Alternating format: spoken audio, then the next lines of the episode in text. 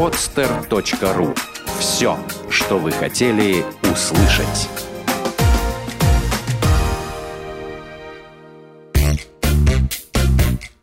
Занимательные крыжики. Бухгалтеры шутят. Крыжики. Куплю дохлую лошадь. Какие у вас, уважаемые читатели, возникли ассоциации, когда вы прочли заголовок? Попробую угадать.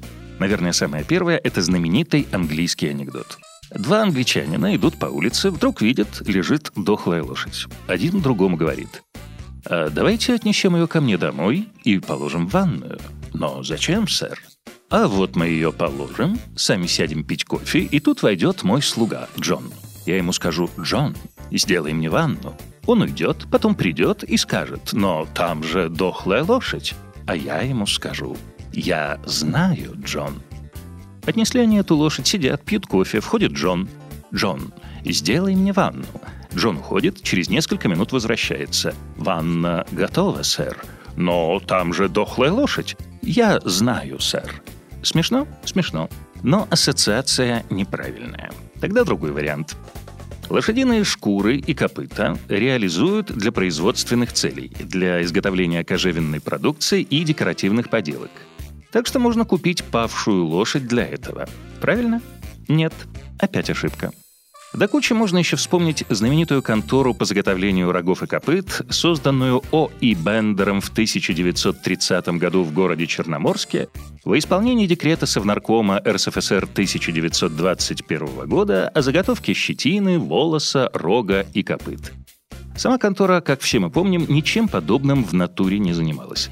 Не совсем то, но уже теплее. Хм. Не буду больше интриговать, перейду к самой истории. Тем более, что она действительно забавна и крайне поучительна со всех точек зрения. Итак, некий проверяющий изучал документы по инвентаризации имущества обособленного подразделения. Ну, сами знаете, как частенько производится инвентаризация. Распечатывают ведомости, ставят всюду галочки типа «в наличии присутствует», даже не посмотрев. В конце пишется сакраментальная фраза «расхождений не выявлено», и все довольны. На сей раз было не так.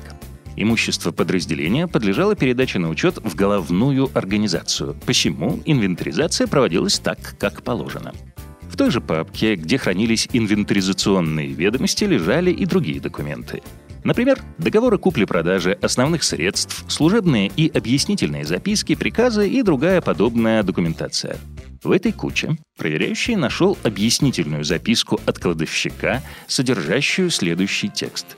Числящийся под инвентарным номером 2085 жеребец по кличке Озорник, год рождения 1979, умер в 1998 году.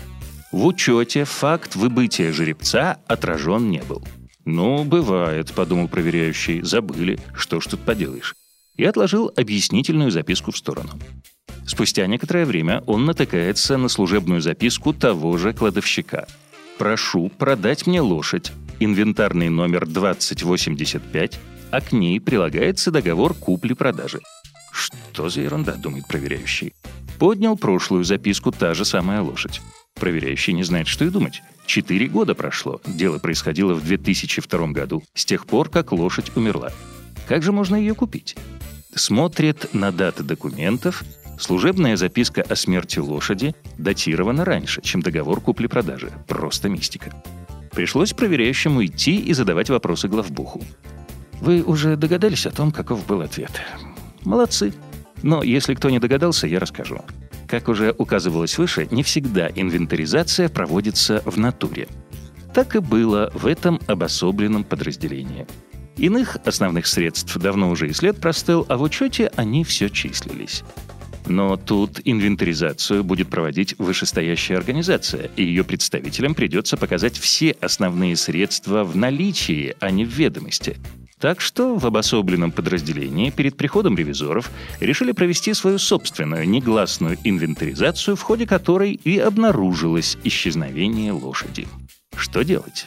Документы 1998 года, подтверждающие смерть лошади, не были найдены ни в самом филиале, ни в ветеринарной клинике. Оставить все как есть? Начальство голову снимет. Вот и придумали хитрый ход. назначили стрелочника в виде кладовщика, который возместил недостачу путем покупки давно умершего жеребца. Кстати, вышестоящая организация ничего не заметила. Они ведь в папках не рылись, а честно прошлись по местам, где находились основные средства, числящиеся на учете. Разумеется, никаких отклонений от данных, представленных бухгалтерией, выявлено не было. Все было бы шито-крыто, и никто бы ничего не узнал. Если б в папке с документами по движению основных средств не были бы обнаружены два документа.